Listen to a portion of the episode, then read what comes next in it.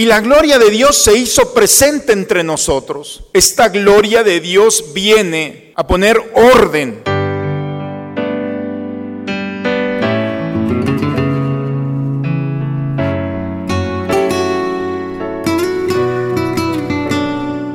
Bienvenidos a la Santa Misa.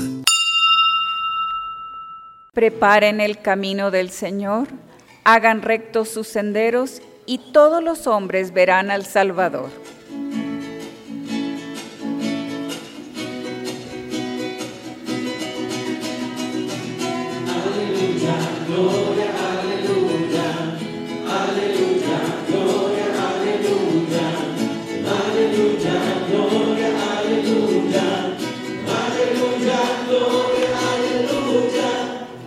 Que el Señor esté con ustedes. Proclamación del Santo Evangelio según San Lucas. En el año decimoquinto del reinado del César Tiberio, siendo Poncio Pilato procurador de Judea, Herodes, tetrarca de Galilea, su hermano Filipo, tetrarca de las regiones de Iturea y Traconítide, y Lisanias, tetrarca de Abilené, bajo el pontificado de los sumos sacerdotes Sanás y Caifás, vino la palabra de Dios en el desierto sobre Juan, hijo de Zacarías. Entonces comenzó a recorrer toda la comarca del Jordán, predicando un bautismo de penitencia para el perdón de los pecados, como está escrito en el libro de las predicciones del profeta Isaías. Ha resonado una voz en el desierto, preparen el camino del Señor, hagan rectos sus senderos, todo valle será rellenado toda montaña y colina rebajada.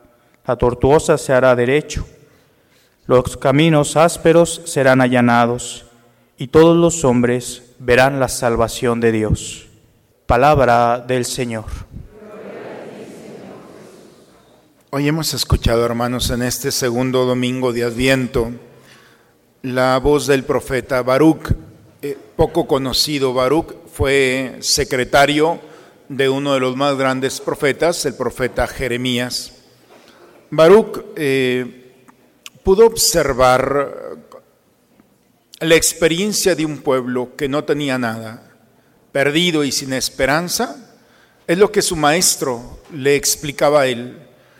Y él entendió, no solamente por su maestro, sino fue testigo del cambio de la historia del pueblo de Israel, de no tener nada al paso de la abundancia. Cuando no se podía hacer nada, Dios lo pudo hacer todo. Fue el domingo pasado. Lo que nosotros no podemos hacer, Dios lo puede hacer. La semana pasada nos habló el profeta Baruch, hoy nos habla su secretario. Y el secretario, con la experiencia que ha tenido, simplemente dice el día de hoy, despójate de tus vestidos de luto y aflicción. Vístete ya de la gloria de Dios. Date cuenta que lo que no puedes cambiar tú, Dios lo puede cambiar. Y tienes que vestirte de la gloria de Dios. Y la gloria de Dios es esa certeza de que Dios no te va a abandonar. Y es el único que puede hacernos pasar de la oscuridad a la luz, del dolor al consuelo, la paz y la salud. Ese es, no es solamente un escrito lo que estamos escuchando, es la experiencia de un hombre que ha vivido esto. Y por eso es tan convincente que dice la, la diadema de la gloria eterna, de la participación de la gloria de Dios, trae la alegría. La alegría de Dios que es, que tiene como causa la gloria, está cimentada en Dios, y no importa lo que venga, la alegría del Señor, esa capacidad de saber, de participar, de gozar de su presencia. Quienes buscan, hace este comparativo, quienes buscan la gloria de este mundo, entonces van a vivir en la esclavitud. Quienes buscan la gloria de Dios vivirán la libertad. La segunda lectura el día de hoy nos está hablando San Pablo está en la carta a los filipenses, Pablo está preso y no hay esperanza de que salga. Inicia ya su proceso en el cual va a terminar el martirio. No se va a salvar. Sin embargo, Pablo tiene todas las razones para estar tristes. Pero hoy nos dice, para sorpresa, desde la, desde la cárcel, le doy gracias a mi Dios y siempre pido por ustedes. Y lo hago con gran alegría. La alegría de un hombre que rompe la lógica del dolor de estar encerrado en una cárcel. La alegría que viene de la gloria de Dios no depende de las circunstancias, no depende de las realidades de este mundo. La gloria de Dios se sobrepone a toda realidad. Por eso Pablo le está gritando al mundo desde lo más profundo del corazón, que no está determinado por las circunstancias de este mundo. Y el convencimiento y la certeza que tiene Pablo, estoy convencido que aquel que inició esta obra en mí la llevará a feliz término. El texto de Filipenses que hemos escuchado me lo sé de memoria. Fue mi segunda lectura cuando yo me ordené sacerdote hace 20 años. Aquel que inició esta obra en ti no te va a defraudar. Esa es la certeza que tiene Pablo. Por eso la alegría no es solamente la felicidad. La felicidad son chispazos que nos da la vida para descubrir lo que será el cielo cuando lo tengamos en plenitud. Uno puede comer y sentirse feliz, se acaba la comida y se acaba la felicidad, como todos los placeres de este mundo, pero la alegría no. La alegría se sostiene aún cuando no hay razón para este mundo, para esperar, para gozarse en el Señor.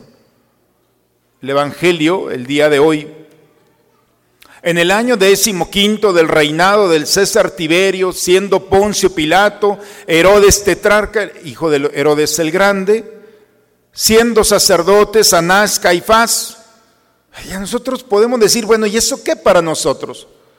El evangelista Lucas quiere que hagamos un ejercicio en el que el misterio de Dios no se dio en el abstracto, se dio en el tiempo y se dio en una forma.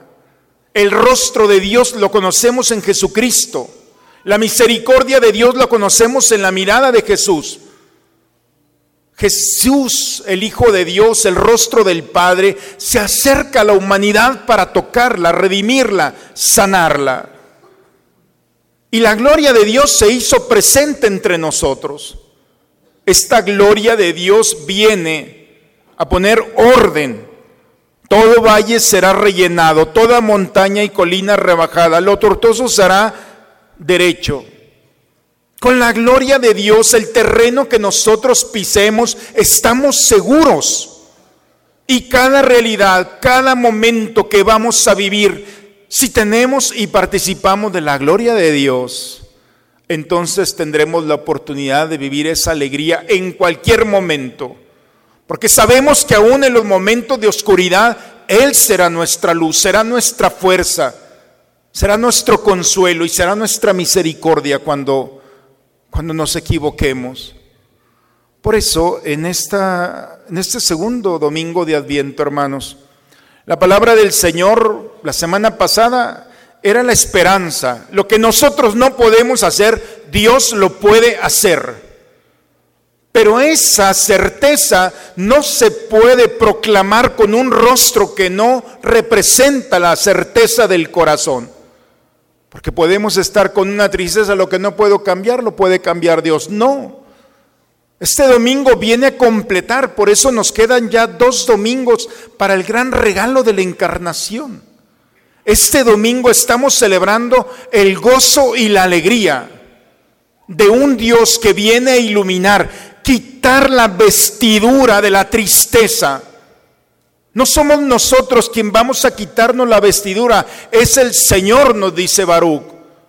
Su pueblo era imposible quitarse la tristeza del corazón, no porque se habían acostumbrado a ella, porque se les había ido de las manos su historia.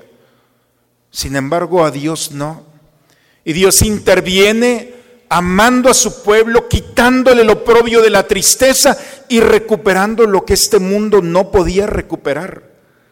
La locura de pasar de la tristeza al gozo. Ese gozo y esa alegría de sentir como Pablo, independientemente del momento en el que estoy viviendo, sé que esta alegría es la confianza de un Dios que no me va a abandonar. Y si Dios ha permitido esto, es porque va a ir perfeccionando día con día nuestra vida.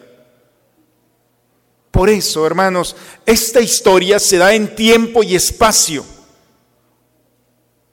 Esta es nuestra historia. Dios no ha venido para estar en el cielo y su gloria con los ángeles y los arcángeles y los santos de Dios.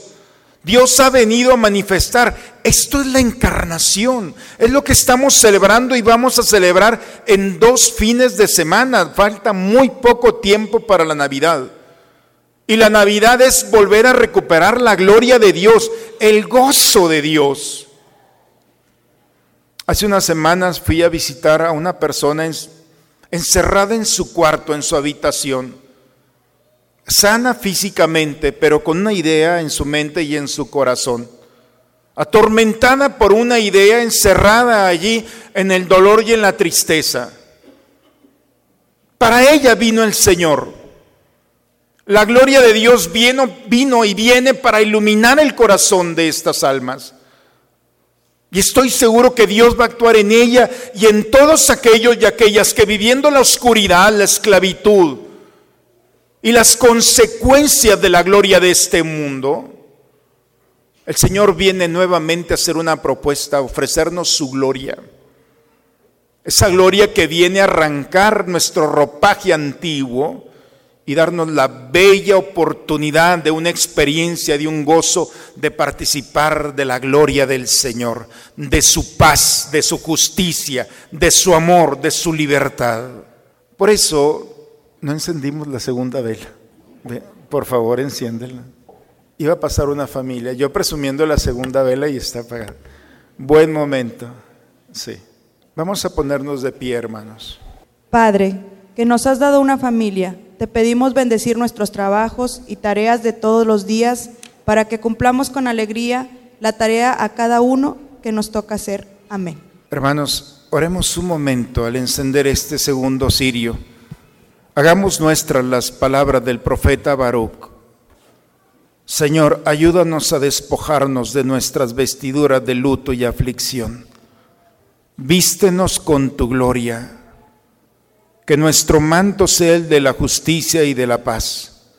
Adorna nuestras cabezas con la diadema de la gloria eterna. Muestra, Señor, tu grandeza y tu poder en la tierra como en el cielo. Danos la fortaleza y la confianza de Pablo, sabiendo que la alegría que viene de ti no está condicionada a las cosas de este mundo Devuelve, Señor, esa certeza de que tú vas perfeccionando siempre lo que has iniciado en nosotros por Cristo Jesús, tu Hijo. Concédenos, Señor, en este día, en nuestra historia, en esta etapa de nuestra vida, ser partícipes ya de esta preparación para que el Hijo de Dios vuelva a encarnarse en nuestros corazones, en nuestras vidas. Permítenos la alegría para que el siguiente paso que vamos a dar, dentro de los terrenos y circunstancias donde nosotros caminamos, nos permita con seguridad y confianza saber que tú vas con nosotros. Tu huella es nuestra huella y nuestro caminar. Danos, Señor, por tu gracia en este segundo domingo de Adviento, la alegría, esa alegría que brota de tu presencia, sabiendo que estás con nosotros, actúas en favor nuestro iluminas tu gloria sobre nosotros para compartirla con aquellos que encontraremos en nuestro caminar. Amén. ¿Creen ustedes en Dios Padre que ha creado el cielo y la tierra? ¿Creen que Jesucristo ha sido el único Hijo de María que murió, resucitó y está sentado a la derecha del Padre? ¿Creen ustedes en el Espíritu Santo? ¿Creen que los santos interceden por nosotros y que después de esta vida nos espera la vida eterna. Levantemos nuestra mano y digamos, esta es nuestra fe. Es la fe de nuestra iglesia que nos alegramos de profesar en Jesucristo nuestro Señor. Amén. Pueden sentarse un momento, hermano. Saciados por el alimento que nutre nuestro espíritu, te rogamos, Señor, que por nuestra participación en estos misterios nos enseñes a valorar sabiamente las cosas de la tierra y a poner nuestro corazón en las del cielo. Por Jesucristo nuestro Señor. La bendición de Dios Todopoderoso, Padre, Hijo y Espíritu Santo, descienda sobre ustedes, sobre sus familias y permanezca siempre. Hermanos y hermanas, que la alegría del Señor sea nuestra fuerza, podemos irnos en paz. Muy buen domingo, muy bonita semana para todos.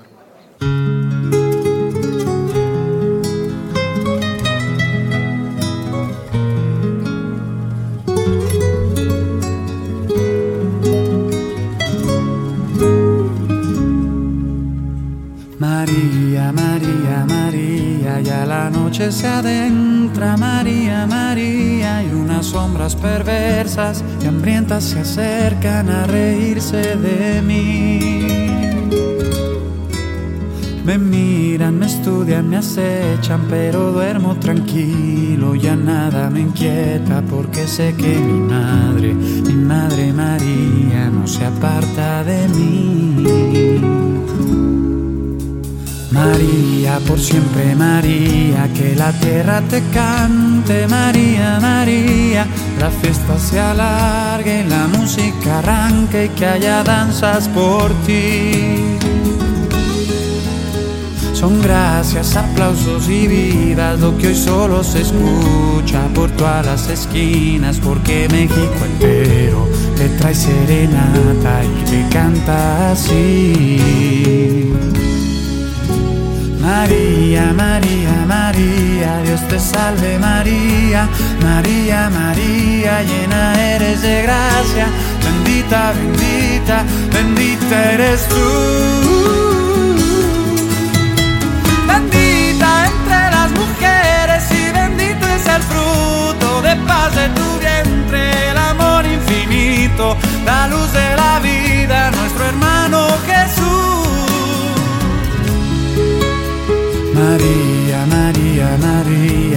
Siempre la Virgen, la Santa Valiente, una mejor amiga, una madre más linda, no te irás a encontrar.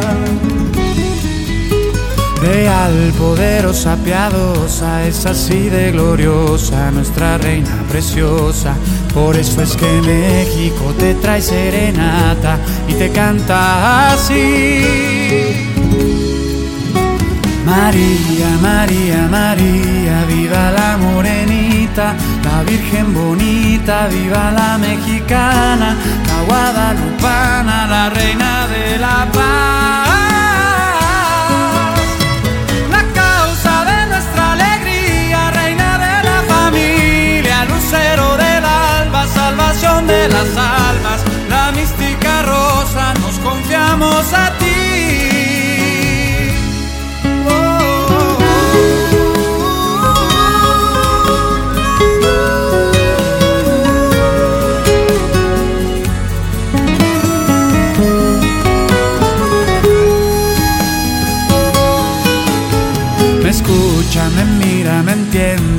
sonríe paciente, improvidamente me regala un consejo, me besa la frente y me saca a vivir.